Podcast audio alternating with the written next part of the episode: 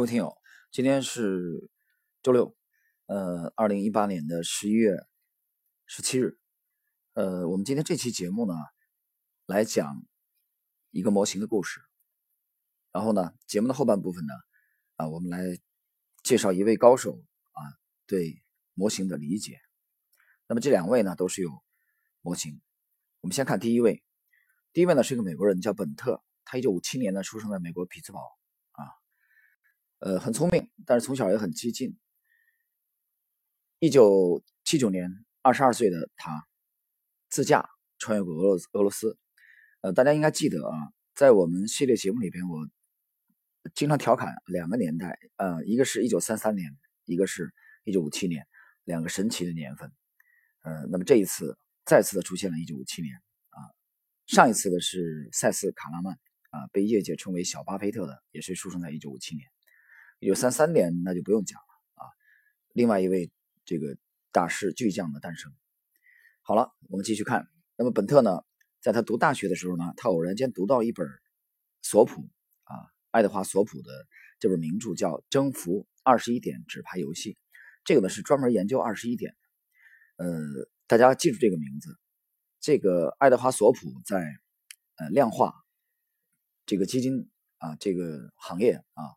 数学界有非常非常影重要的影响。那么这本书吸引了他，主要里边描述了二十一点啊，这个玩牌纸牌当中的统计学的规律。那你想，这时候本特这么年轻啊，他读到这个以后呢，非常受启发啊，爱不释手。从这本书，他开始相信，他说我们生活中的许多的波动，他们应该有内在的数学的关联啊，数学的规律。其实规律就是共性嘛，对吧？但是很多人他没有发现而已，所以他对有这本书呢，他对赌牌产生了强烈的兴趣，他开始去研究。那你研究它最好的场所在哪里？很简单啊，并不是澳门，而是当时的全世界的呃赌城拉斯维加斯啊，在美国的内华达，他就勇敢的奔赴了拉斯维加斯。那么他就凭在这个索普这本书里边学到了东西啊。就想在赌场啊，可以混得一席之地。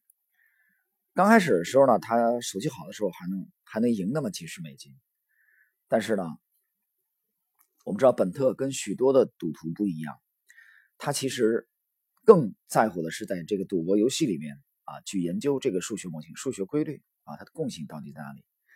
但是，呃，很遗憾，还没等他这个。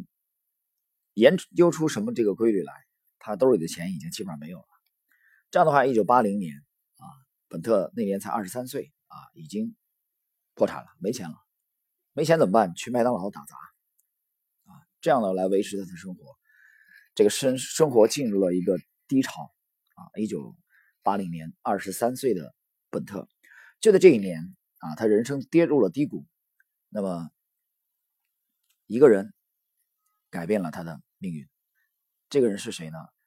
这个人是澳洲的一个职业赌徒啊。这个职业赌徒的名字啊叫艾伦·伍兹。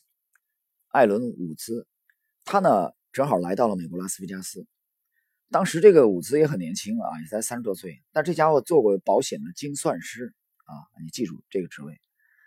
呃，但是他觉得这种啊普通的家庭生活太束缚自己。所以直接把家庭给抛弃了啊，抛妻弃子，到世界各地这个旅游，然后呢玩赌场玩牌，这让我想起了吉姆罗杰斯啊，吉姆罗杰斯也喜欢四处溜达，全球溜达，但他是带着女朋友啊，这哥们儿直接就把家就给扔了啊，然后开始溜达，哎，就这样的话，他原来的是数学一流的精算师啊，发展成为了职业赌徒，而且是全球巡回的赌徒，那么。这个人，在认识了本特以后啊，他的故事深深的影响了本特。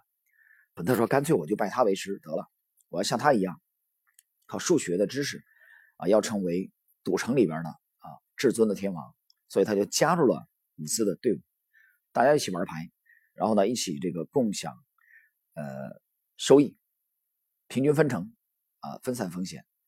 这样的话呢，在认识了伍兹六周之后。本特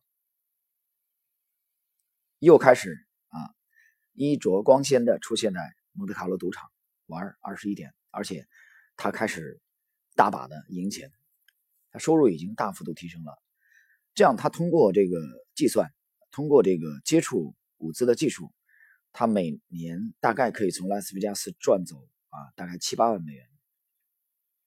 但是你要知道啊，赌城拉斯维加斯它的经营者啊，并不是吃素的。那对这种重点的这种职业赌徒，像伍兹也好啊，后来后来的这个本特也好，他们是靠记牌算概率的。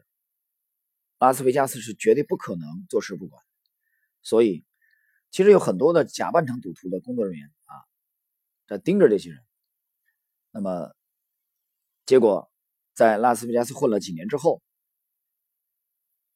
这个一九八四年，本特、伍兹还有他的团队已经。被记载啊，加入了一个拉斯维加斯赌场的黑名单啊，那就意味着滚蛋，不带你来了啊！大家有没有想起来这神奇的一幕？是否和这个杰西·利弗摩尔早年啊在对赌行的经历非常相似？你赢太多了就滚蛋啊！你动了别人奶奶酪了嘛，对吧？那这种情况下没办法，美国混不了了啊，那怎么办？这时候他们只有哎想想换个地儿吧啊！既然有技术。那就把目光盯准了亚洲。这个时候，香港的赛马会啊，开始在世界上比较知名。那个时候呢，呃，但是赛马会呢，它和拉斯维加斯的这个随机投注不同啊，它采用的是一个彩池的系统啊，就同注的分彩，就是所有的玩家将赌注共同的放在一个彩池内，结果开出来以后，那么香港赛马会呢，抽百分之十七去做慈善啊，包括这个税款啊，赢下来的人。呃，赢的人来分这个余下来的百分之八十三。当然了，你随着投注额的变动啊，这个奖池的金额是呃不是固定的。所以本特来到香港以后，他决心开始全力以赴的研究赛马。他把所有的关于赛马的书籍全部都开始搜罗研究，结果他发现这些书没用啊，华而不实，没什么这个。很大的收获，他觉得很挫败。这个时候，他想起来了拉斯维加斯，所以他又返回了美国内华达。然后呢，在内华达的图书馆开始去搜集关于赌博游戏的。那么，在这个时候，他找到了一本自己想要的东西，让他如获至宝。这本书就是《寻找正回报》，关于赛马的多参数方程方程啊建模。研究室的这本书，模型的模建模。那这本书里的观点，呃，深深的影响了本特。他认为，导致赛马输和赢的因素啊，其实是可以量化的啊。比如说什么呢？比如说这个赛马的直线的速度啊，马的体格，它之前的历史上的获胜记录，还有这个赛马骑师的水平等等的，然后按权重来设定，开始计算。那么最终呢，可以预测这匹马获胜几率的结果。那么变量越多啊，你考虑的变量越好的变量占的权重越多，那么你预测的这个赢的几率啊越大啊，就是在这本书彻底的打开了啊本特的这个这个思维啊，从这本书开始，本特呢就如获至宝。啊，开始研究它，包括研究啊，不断的实践，呃，到一直到后来与伍兹产生了分歧啊，分手，到这个为止，那么最终啊，非常非常艰难的这个本特，最终依靠个人的力量，非常非常的执着啊，大家想想，到二零零一年的十一月六号的晚上。那么当时开出了香港历史上最大的赛马的三 T 大奖，这个三 T 大奖的奖金是多少呢？一亿港元。二零零一年，一亿港元。那也就是什么叫三 T 呢？就是预测指定的三场比赛里跑出前三名的赛马。那么三场比赛的前三名都要选对，啊，这几乎是不可能的。你想一想，这个排列组合的方式已经超过了一千万种，所以。这个十月六号那天晚上，奖池的这个头等奖已经连续六期了没有人中，这个他已经滚存到了奖金，滚存到了一亿港元。当天晚上，香港有一百多万人参与了这个呃赛马的投注。那香港当时有多少人呢？香港当时不到七百万人，啊，基本上七分之一。就在大家都认为啊，这次有可能又是啊流产，头奖可能又中不了的时候，结果有一注大奖就被本特给压中了。那么压中这个大奖的核心就是本特的模型，本特改进了他从早年的爱德华呃索普的这本书。和后来和姆兹合作的这个伍兹的团队的研究成果，再加上啊他在内华达图书馆的这本书改进他的模型以后，他对重要的变量啊进行了增加，然后呢用全新的模型来预测和尝试，而在这个预测尝试当中，他投入了啊许许多多的金钱，也亏掉了很多钱，来参与香港的这个啊赛马会的这个投注，那么最后才有了二零零一年啊。一击而中，但是呢，他最终获取了一亿一千八百万港币的这个奖金，但是始终没有去领奖。那么没有去领奖的原因，并不是我们最关注的啊，我们最关注的其实是这个模型啊，建模。你去了解了解量化投资界啊，从这个大奖章。啊，风靡美国和全球的大奖章，啊，这个西蒙斯，包括这个今天我们提到的美国人，一九五七年出生的本特，他们为了研究自己的模型，啊，可以说倾尽了几乎一生的精力，啊，五七年出生，你想到二零零一年，啊，这过了多少年？那么本特已经四十四岁了，那么在。建模的这个过程中啊，许许多多的职业投资客是非常非常的执着和倾尽全力的，但是这个过程中呢，会经历许许多多的失败，但是这些失败呢，其实最终或许只有他本人可以承担啊，因为其实没有人啊，除了本人之外，没有人和你能分担啊，能理解，包括自己的家人。在前两年，在上海的圈子里，我听说了一件事啊。呃，中国国内的对冲基金的一位啊先行者啊，是一位女士，呃，独立的这个成立了自己的公司，成立自己的公司的背景啊，当然现在做的也非常好啊，包括今年啊回报率也在市场当中也是比较靠前。那么成立自己的这个对冲的宏观对冲的基金的之前的背景是什么呢？啊，其实也是由于离婚导致。那为什么会离婚呢？啊，因为他的先生啊也是我们这个行业的。呃，职业的投资客啊，非常的有经验。那么在之前的几年，他们在合作啊，两个人也是合作的过程中，那么投资收益不理想啊。这个时候，呃，他主管的这一块呢，收益不理想，那么先生不理解啊，不理解。他这个女性的个性又非常的强啊，就离婚，离婚自己拉出来自己单干啊，单干。所以去。最终，本特，我们以本特为例啊，研究香港赛马的这个模型啊，他坚信数学的呃这个共性和概率啊，可以运用在许许多多的行业。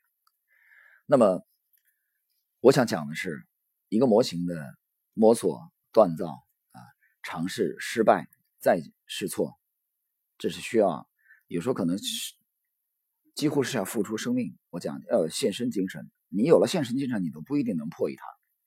何况很多人还没有。我们再看另外一位高手。那么第一位我们讲的是像摸索香港赛马的这个模型的本特。我们再来看另外一位高手。那么由于可以理解的原因啊，我要暂时隐去这位高手的名字。这位高手呢，他首先从八十年代初啊开始参加交易，然后他的年平均利润。当它的模型稳定之后，年平均利润达到百分之五十二，那么也就是从八十年代初啊，投资给他的这个掌管的投资组合，然后九年之后啊，一千美元会增值到五万三千美元，而且在他整个的这个管理投资组合期间，他的资金的回撤啊是非常非常小的，啊回撤率是非常低的，他的年资产的平均损耗率是百分之五之下，啊年平均收益率百分之二十九，啊超过百分之二十九，啊当然这是非常了不起的一个成就。那么我这里边呢跟大家啊分享一下这个。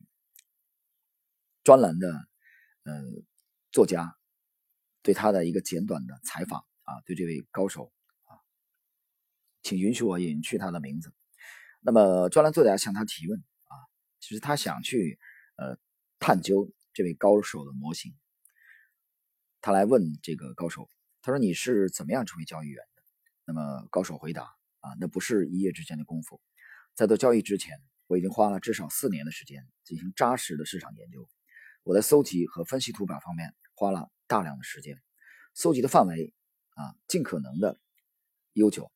后来我逐渐发现了一些模式，这些模式成为我交易方法的基础。那么，这个专栏的作家啊，继续的提问。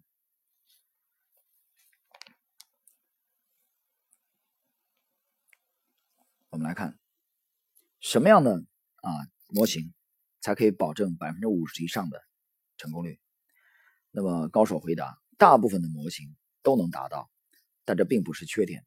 如果你的风险控制比较得力的话啊，就是风控，完全可以用百分之五十的机会来挣很多钱啊。那么作家继续提问：为什么你选择了一个啊这个？应用基本分析资料的纯技术的交易方法？啊，我这里岔开解释一下啊。作家想提问的问题就是，呃，你的模型是立足于这个技术分析的，但同时你又要占用相当的多的这个基本分析的资料，这是为什么？啊，我们来看看高手是怎么回答的。许多经济学家都尝试用基本分析的方法参与商品市场的交易，最终都以赔本告终。问题在于。心理因素比基本分析资料对市场的影响大得多。那么，比如说啊，你或许认为这个银行的股价二十八美元，在这个价格它可能已经很准确了。但是在某种条件下，比如说啊，大的通胀来临的时候，这价格可能还要高许多。事实上，在商品交易的历史上，我认为任何一种商品价格啊都不会与它的价值相一致。但是，在一段时间内，依靠基本分析参与市场的交易员，难逃血本无归的结局啊！这是高手个人的意见啊。呃，作家继续提问：有没有啊非常值得你回味的交易？高手回答：在我度假的时候，我总是抽空把市场绘制成图表。同志们，把市场绘制成图表。一九九零年的夏天，我在巴哈马群岛度假。当时我正在棕榈树下绘图表的时候，发现，在所有能源市场上都出现了买进的信号。在当时炎热的夏季，这些买进信号莫名其妙。然而，我对此并不怀疑，随即用电话这个下了买进单。三天以后，伊拉克入侵科威特，原油价格直线上涨。我这里岔开解释一下，如果你去。听过反复听过我们之前的三百多集的啊，我们这个栏目有四张专辑，分别是读历史、意图之千金、呃，杰西·金·福尔百年美股第一人和牛股模型这四张专辑，你会发现我非常强调图表比我们知道的要早。那么高手同样这样认为，也就是基本面他并没有得出一个很强烈的这个依据来支撑啊做多原油，但是。他绘制的图表很清晰的告诉他，啊，出现了买进信号，而且强烈的买进信号。结果在他买入，仅仅依靠图表的支撑，依靠他的图表模型的支撑进行交易之后，三天，伊拉克入侵科威特，原油价格直线上涨。很显然，高手并不具备内幕消息，他并不是依据内幕内幕消息和基本分析来做的这笔交易。但是事实上，模型啊，给了他。很大的支撑，最终模型的判断是完全正确的。我们继续来看，那么作家继续提问：你的交易是完全依赖你的系统吗？在百分之九十的时候啊，高手回答：我依赖系统做交易，偶尔我也想方法做的比系统更好。由于偶尔我也有选择的不按系统去做，所以总的来看啊，我的收益还是相当不错。大家听清楚啊，他认为在百分之九十的情况下，他是严格的按照模型来做的。呃，我们听作家继续提问。那么你是否一直认为经济周期非常重要啊？或者说你可以举一个例子？高手回答：任何事情都有循环周期，天气、海浪和市场。从通货膨胀到通货紧缩，则是最长的周期之一，大约两代人啊，或许每隔四十七年到六十年，市场都会出现通货紧缩啊。比如说，在商品市场，我们现在处于一九八零年开始的通货紧缩时期。那么，在过去的两百年中，这些通货紧缩阶段通常持续八到十二年。现在我们正处于商品价格紧缩的第十二年，因此，我认为目前的商品价格正处在谷底。啊，这是高手的回答。我们继续来看作家提问。呃，那么最后你想对市场做哪些评论呢？高手回答：市场的最基本要素在于市场参与者人的心理，图表只是把人的心理变成图形。我认为在分析这些价格图形的内涵方面，人的大脑远远胜过计算机。呃，朋友们读到这里的时候啊。我非常非常震撼，我觉得非常非常震撼，啊，这本书呢，在我书橱当中已经很多很多年，啊，但是这一篇我其实，在早年并没有很认真的去读它，那么尤其是这段话，啊，人的心理只是把它图表化而已，人的心理的反应，啊，我依据图表的依据在哪里？啊，我们说总说图表，啊，一图值千金。或者一图胜过千言万语，啊，去看看约翰·墨菲，非常强调这一点。当然了，从早年经历来说，啊，我很坦白的承认，由于没有背景，由于没有消息来源，那么逼迫我自己必须得追求不求人，啊，追求不求人，那就是你的系统要立足于没有内幕消息，啊，没有券商研报的情况下，仅仅一开公开的图表，那么最终读到高手这一段的？回路的时候啊，我才明白是最终图表浓缩了交易者和市场的心理。我们继续来看，那么作家的评论啊，说高手非常强调图表分析纳入市场分析的综合观点。那么高手也强调，图表分析的研究者应把图表的时间尽可能的完善。那么，高手的成功之处在于把图表分析和市场模式有机的结合起来了。问题是，你有没有像高手那样进行图表分析的高超技术？你也会成功吗？就是在研究图表、在锻造这个模型的执着的学习、试错、投入的过程中，有多少人可以坚持到底呢？我们看看第一个故事的本特啊，无数次的失败，到在拉斯维加斯啊站稳脚跟，后来被赌场清理出局啊，转战香港，转战香港早期也是失败的，不断的再试错，再成功。其实这次三 T 啊，零一年三 T 一七一呃这个一亿港币的大奖中奖之前，他在香港其实已经中过了，其他的啊。金额稍微小一点的，百万以上的已经中过了，但是他不断的去修正他的模型。啊，屈原为什么讲啊？武将上下而求索，就是作为一个职业投机客、投资客，你是没有退路的，你其实是没有退路的，因为你大量的利润必须要来源于交易，而这个市场非常的直接，只看结果，没有人在乎你的过程。啊，也没有，甚至没有人在乎你的出身啊，你是不是博士并不重要。等一会儿我们啊，另外一期节目来谈谈这两天这个朋友圈里博士的这个话题，你只要能赚钱就可以了。这个行业只看结果，你的客户也好，你的朋友也好，都是这样的啊，大家都只希望要结果，没人关注你的过程，只有你自己，只有你自己知道你的模型的完善，你现在收益率的稳定和收益率的提升，都来源于你每一笔交易的失误，来源于你之前的所有的这些损失。这一点啊，应了那句话：如鱼饮水，冷暖自知。呃，那么在这期节目的最后呢，我也给我们的听友啊一些简短的建议：丢掉你的幻想，什么幻想？想不劳而获；丢掉你的幻想，想速成；啊，丢掉你的幻想，打消那种急功近利的念头。